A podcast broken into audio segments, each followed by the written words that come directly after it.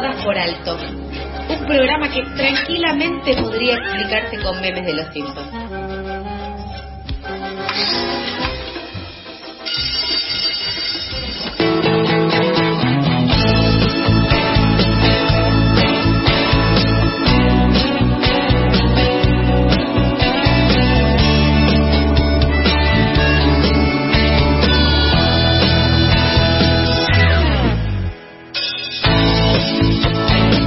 1206 y nos preguntamos dónde están los libros, por eso le damos la bienvenida a Dani Méndez, nuestra columnista de literatura. ¿Cómo estás, Dani? Bien, ¿ustedes cómo andan? Muy bien, muy bien. Acá eh, disfrutando del sol de esta mañana, bueno, ya mediodía, hermoso.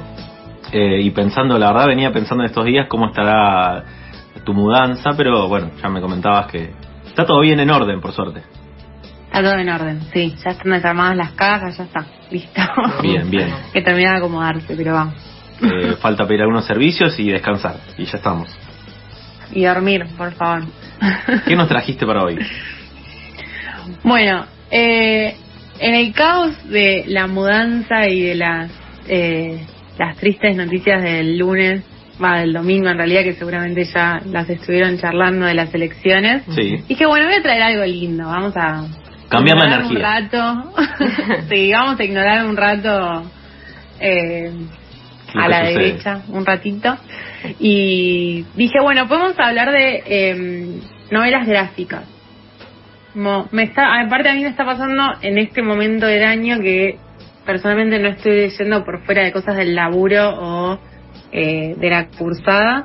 Así que como algún género en el que ayude, que sea como un ratito que decís, bueno, el sábado o el domingo a la mañana me preparo unos mates y leo esta novela gráfica que en general se leen de una sentada. Eh, no sé si suelen leer ustedes novelas gráficas o si alguna vez leyeron. Mira, te respondo yo. Yo nunca leí una novela gráfica, pero por cómo me lo estás contando, me parece que es un excelente, es una excelente opción para las personas que no tenemos capaz eh, tan hábil la lectura, ¿no? Que no estamos acostumbrados, acostumbradas a sentarnos y agarrar un libro y bancarnos la lectura, ¿no? O más bien que nazca de nosotros la lectura. Entonces me parece que está bueno porque es eh, sacar la pantalla un rato que bastante dañina es, eh, sin necesidad de, bueno, leer un libro, ¿no? Con todo lo que eso implica y, bueno, que estaría buenísimo, pero que es difícil llegar a esa costumbre. Sí, sí, yo tampoco he leído, pero mm, me da la sensación, y acá abro la caja de mis prejuicios, que eh, eso es de fácil lectura y que tal vez hace que, bueno, eso sea como más rápido, que también la imagen ayuda como a imaginarte eh, cómo, cómo sería ese escenario posible y demás cuestiones que capaz para alguien que no está tan acostumbrado a la lectura y se encuentra con una página llena de palabras o 150 páginas, lo que sea, como que dice, uh, esto capaz es muy largo, ya de entrada te da como esa sensación. Una página llena de palabras. Llena de palabras, sí, sí, sí. Sí, sí. Eh, perdón por minimizar la dejarlo pasar. Perdón por minimizarlo. Claro. Pero bueno, a veces viste que pasa eso. Si vos de repente ves letra chica, también te resta un poco. Es cierto, es cierto. Y los libros antes tenían letra más chica. A veces mi viejo capaz me da un libro muy viejo y es como que entre que las páginas están medio amarillentas y la letra es mini, me saca las ganas de leer. O sea, cuanto más grande, más. ¿no? Sí, y además hay algo de eh, subestimar la novela gráfica. Vieron que en general se habla de los cómics, que es tiene que ver más con eh, los superhéroes y sería más como una especie de serie, digamos, los cómics, porque vas leyendo varios eh, tomos de la misma historia. La novela gráfica es como si fuera una película, digamos, si hacemos esa analogía, ¿no? Como empieza y termina en esa novela. Y es un terreno que está como muy subestimado, como en general se lo desvaloriza, como si no pudiera tener eh, cierto tipo de profundidad, digamos. Eh, y hay cosas que son re interesantes de lo que se trabaja en las, en las novelas gráficas. Hay algo del trabajo entre la palabra y el dibujo que construye mm, historias muy, muy hermosas. Eh, yo no lo leí todavía, pero por ejemplo hay una gran novela gráfica que es Mouse, que es la historia de eh, el escritor cuenta eh, la historia de su padre en un campo de concentración nazi. Como hay algo que en los dibujos también logra trabajar temas muy complejos, eh, pero más eh, de una forma un poco más amigable, digamos, ¿no? O, o- o que lo podamos leer mejor. Igual yo ese Mouse no lo leí, sé que es eh, muy conocido, pero hoy traje a María Luque, que es una escritora mm, es una dibujante y escritora argentina que nació en Rosario. No sé si alguna vez la vieron. Quizás si ven sus dibujos, si googlean y ven los dibujos, eh, la ubiquen porque aparecen en, si no me equivoco, el podcast de Anfibia, por ejemplo, te usaba los dibujos de ella, me Mira, parece. Ahí la estoy buscando. Eh, es bastante reconocida. Aparte vieron que después cuando se empiezan a ser conocidas tienen como un estilo propio, entonces podemos reconocerlas eh, fácilmente muchas veces. Sí, sí, es cierto, María he visto Luque- este- estos dibujos, eh, los he visto antes. No ¿Viste? identificaba a ella, pero los he visto antes, sí. Sí. Eh, y a mí María Luque es una novelista gráfica que me encanta. eh, es muy es muy zarpado lo que hace. eh, y tiene varias. Traje. En realidad hay uno que no sé si quedaría como novela, sino que es como una especie de diario de viajes. eh, y una novela gráfica que, que hizo hace poquito, en el 2016, que se llama La mano del pintor. eh, que es muy interesante. Ella escribe, ¿no? Esta es una novela gráfica que es bastante larga. eh, los dibujos, el trabajo artístico es hermoso. Y aparte toma una figura que no es tan conocida o en realidad empezó a ser un poco más reconocida en el último tiempo, que es Cándido López, el pintor. No sé si les suena. Ese pintor suena. que eh, hizo bocetos, tu- él fue a la guerra del, del Paraguay, hizo algunos bocetos de esa guerra.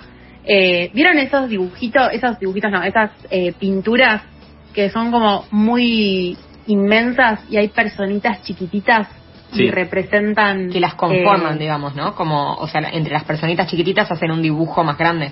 ¿Eso decís? No, no, no, es como la imagen, él, él lo que hizo fue, cuando estaba en la guerra, boceteaba situaciones que veía o escenas de la guerra, como se hacía antes, ¿no? Porque piensen que él es del 1840, nació y murió a principios del siglo XX, así que no, no estaba la, la idea de la fotografía, sino que se boceteaban las guerras.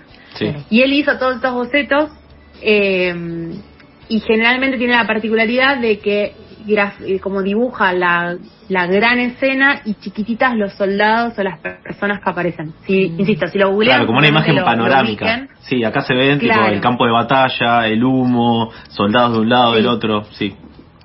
Bueno, y la historia de Cándido López es que en esa, él era artista, ¿no? Va a la guerra del Paraguay eh, y termina recibiendo una, creo, si no me equivoco, es un balazo o una explosión, no, no me acuerdo, pero termina perdiendo, le tienen que amputar la mano eh, con la que él dibujaba, No. ¿no? Entonces hay un montón de bocetos que terminan inconclusos y él eh, tiene que aprender a manejar su mano izquierda para poder terminarlos, ¿no? Esa es la historia real, ¿no? De Cándido López. Wow. María Luque toma esto porque ella hay un mito familiar en, en la historia de su familia que quien le corta la mano a Cándido López es su tatara tatarabuelo, Ah, mira.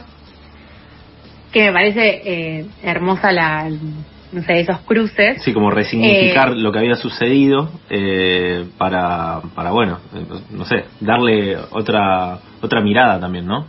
Como pensar, igualmente lo del abuelo lo habrá hecho porque era lo que había que hacer, de una cuestión de, de, de salud. Sí, no, no, él era médico, el abuelo era médico, había estado en la guerra y había sido quien, o el mito familiar decía que era quien le había cortado la mano a Cándido López. Ujú. Entonces María Luque toma esa historia familiar y se imagina, ¿no? En esta novela en la que ella es protagonista, eh, se, se, se dibuja a sí misma, como si Cándido López apareciera y le pidiera ayuda para terminar esos dibujos. Ah. Entonces, la novela gráfica es ella hablando con Cándido López, como muy desde lo cotidiano, muy sencillo, muy es muy hermoso lo que va armando, eh, de la visita de este espíritu de Cándido López para que le ayude a terminar esos dibujos, eh, esos bocetos, ¿no? Que estaban inconclusos. Claro. Eh, y esa es la historia. Pero a su vez también hay momentos, no sé, en los que piensan que era alguien de fines del siglo eh, XIX, principios del siglo XX. Entonces, no sé, van caminando a comprar un helado, como cosas muy eh, cotidianas cotidianas. y de cruce Pero- de, de tiempos. Sí, y muy hermoso armado aparte. Como yo creo que esa historia contada eh, desde una narrativa no hubiera funcionado quizá, pero en la novela gráfica hay algo de esa combinación entre los dibujos y el texto que, que construye algo muy hermoso. Claro, porque cuando vos Eh, de empezaste hecho, a hablar... fue muy reconocida por, Sí. esa no- por esa novela gráfica. Cuando empezaste a hablar de novelas gráficas, yo imaginaba esto como eh, dibujos que vayan representando lo que sucede, eh, digamos, que te va contando la historia. Claro, como un cómic. Claro, y ahora te va, y esto es como, bueno, eh, además de, de algún que otro dibujo mm, sobre la historia, están los, los dibujos de los bocetos que de Cándido López. Claro. Como que le suma otro condimento O ahí sea, a lo visual. Hay dos eh, tipos diferentes de, eh, de pintura, ¿no? Más de pintura así como de, de ¿no me sale? De gráfico. Eh, bueno, sí, de dibujo. De imagen. Sí, todo es imagen. hecho por ella, ¿no? O sea, ella vuelve a representar algunos dibujos de Cándido López eh, y aparte va contando la historia de Cándido López que cuando se le aparece a, a esta María Luque, que es la- el personaje, eh, le- representa las historias anteriores, ¿no? En el siglo, fines del siglo XIX, principios del XX. Eh, así que nada, es una novela que es, es bastante larga para hacer una novela gráfica, generalmente son un poquito más cortitas, eh, pero está buenísima. A mí me gustó mucho y además eso recono- fue reconocida eh, a nivel Latinoamérica a partir de esa, de esa novela ella. ¿Cómo se ella llama? la publica en el 2016. ¿Cómo la podemos buscar? La novela se llama La mano del pintor Sí. y la novelista, digamos, es María Luque, que es una escritora eh, y artista rosarina. Eh, después tiene otra novela gráfica que se llama Casa Transparente, que cuenta, ella es muy eh, autobiográfica en sus en sus textos.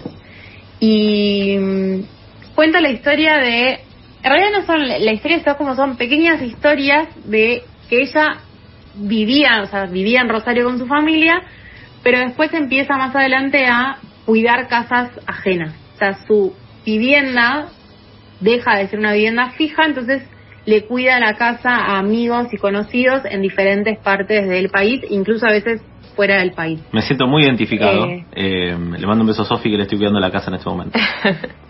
Bueno, yo tengo una amiga que es la cuidadora oficial de casas y le cuida la casa mucha gente. De hecho, te la presté para que la leyera porque me pareció que era ella en esa novela. Eh, y básicamente ella va contando como pequeñas situaciones que, le, que se le fueron dando en los diferentes lugares que fue cuidando o cuando estuvo de viaje y quizá eh, cuidaba, trabajaba en el hostel pintando un mural y le, a cambio le pagaban con eh, básicamente hospedaje y comida. Claro. Eh, entonces va contando todas esas pequeñas situaciones que quizá les llevan, no sé, cuatro o cinco hojas en cada una de esas situaciones, pero de vuelta hay algo en esa construcción entre los dibujos y los diálogos y algunas palabras que van apareciendo que es muy hermoso lo que va construyendo, ¿no? Eh, así que invito a que vayan a conocer a María Luque y que se saquen el prejuicio de, lo que creemos que son las novelas gráficas porque hay un- muchísima variedad, muchísima. Eh, y que por suerte dentro de, o sea, hace poco tiempo relativamente empezaron cada vez a hacerse más conocidas. Y la última que traje de María Luque también es, que es mi favorito, tiene un libro que se llama Espuma, que yo se los voy a mostrar, A pero ver. solamente lo van a ver Charlie desde allá, eh, que es como si fuera un cuaderno de notas Sí, sí, sí. que ella lo que hizo, ven que es, o sea, El ma- la- la- manuscrito como parece. Escrito a mano, claro. Sí.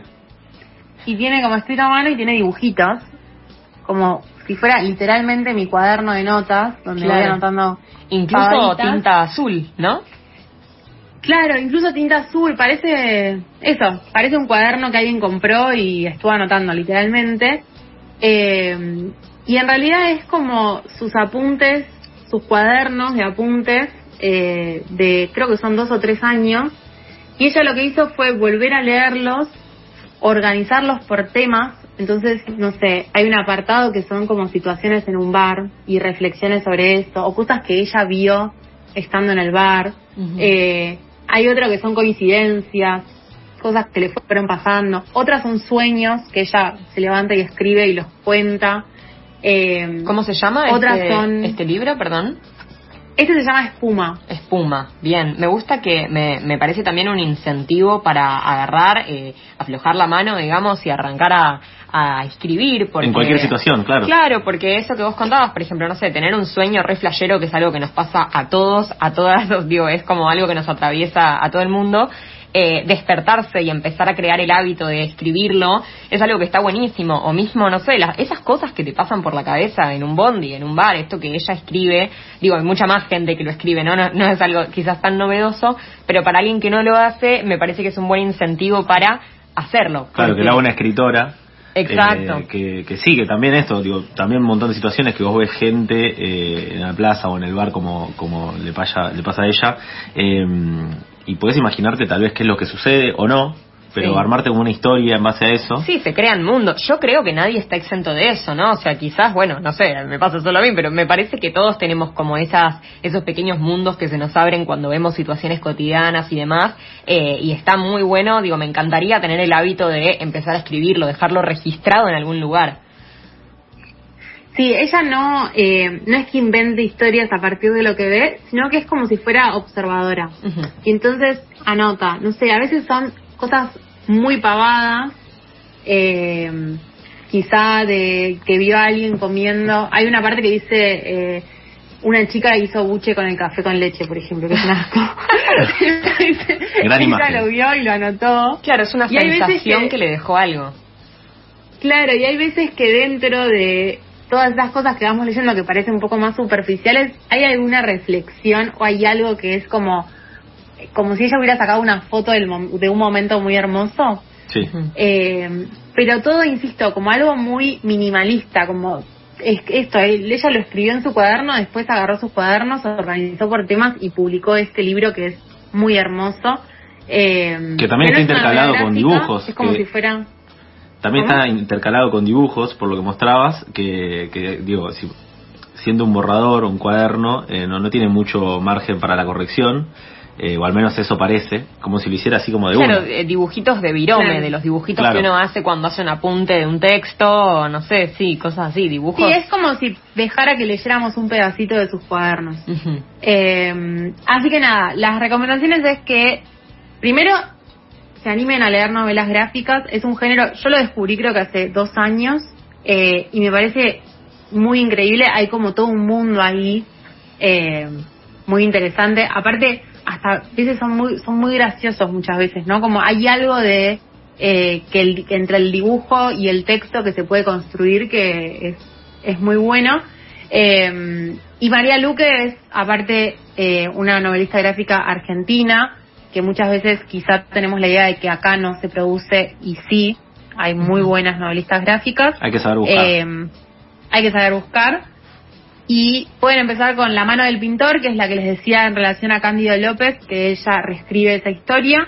Casa Transparente es la novela gráfica que va contando diferentes momentos eh, de ella cuidando casas o hospedándose en, en algunos hostel cuidando el- o perdón pagando con dibujos y el último es Espuma, que eh, es accesible y es realmente, lo recomiendo mucho, es muy lindo lo que se va leyendo, ¿no? Como hay algo cortito de lo cotidiano, que me parece que en realidad es el, la marca de María Luca en todas sus novelas, ¿no? Trabajar con algo de lo cotidiano y poder volverlo arte.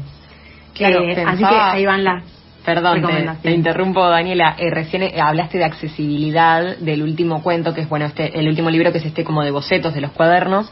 Eh, y pensaba justamente en lo accesible o no que puede ser publicar un libro, eh, una una novela gráfica, digo, con dibujos en color, ¿no? Ella, eh, además veo por lo que vi recién en Google que ella tiene eh, dibujos con mucho color. Parece de crayón, no sé, no, no confirmo. Parece en crayón o lápiz, pero sobre todo mucho color. Esto se publica en color, ¿no?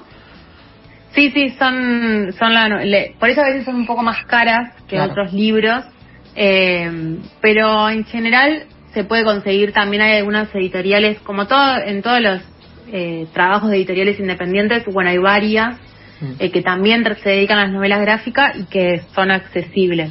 Sí, y Eh, también- hay otras que no, ¿no? Que son un poco más, con- más caros. Claro, uno que, que va quizás a, bueno, a comprar una novela gráfica para disfrutarla, bueno, saber que por supuesto va a estar pagando algo que es un doble arte, por un lado el arte de la literatura y por el otro por supuesto el arte de la pintura, entonces Claro, tiene sentido, eso. claro. Mucho, o sea, mucho talento, o al menos eh, mucho trabajo. Eh, el, el hecho de escribir, pensar una historia, la narrativa y además agregarle a eso imagen y trabajarlo a mano, hacer los dibujos y que eso también sea reconocido, digo, me parece genial, fantástico.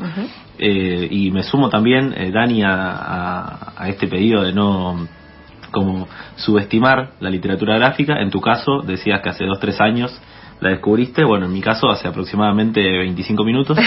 Y no la subestimo desde entonces. Eh, me parece genial porque yo lo tenía muy identificado a em, lecturas de la infancia.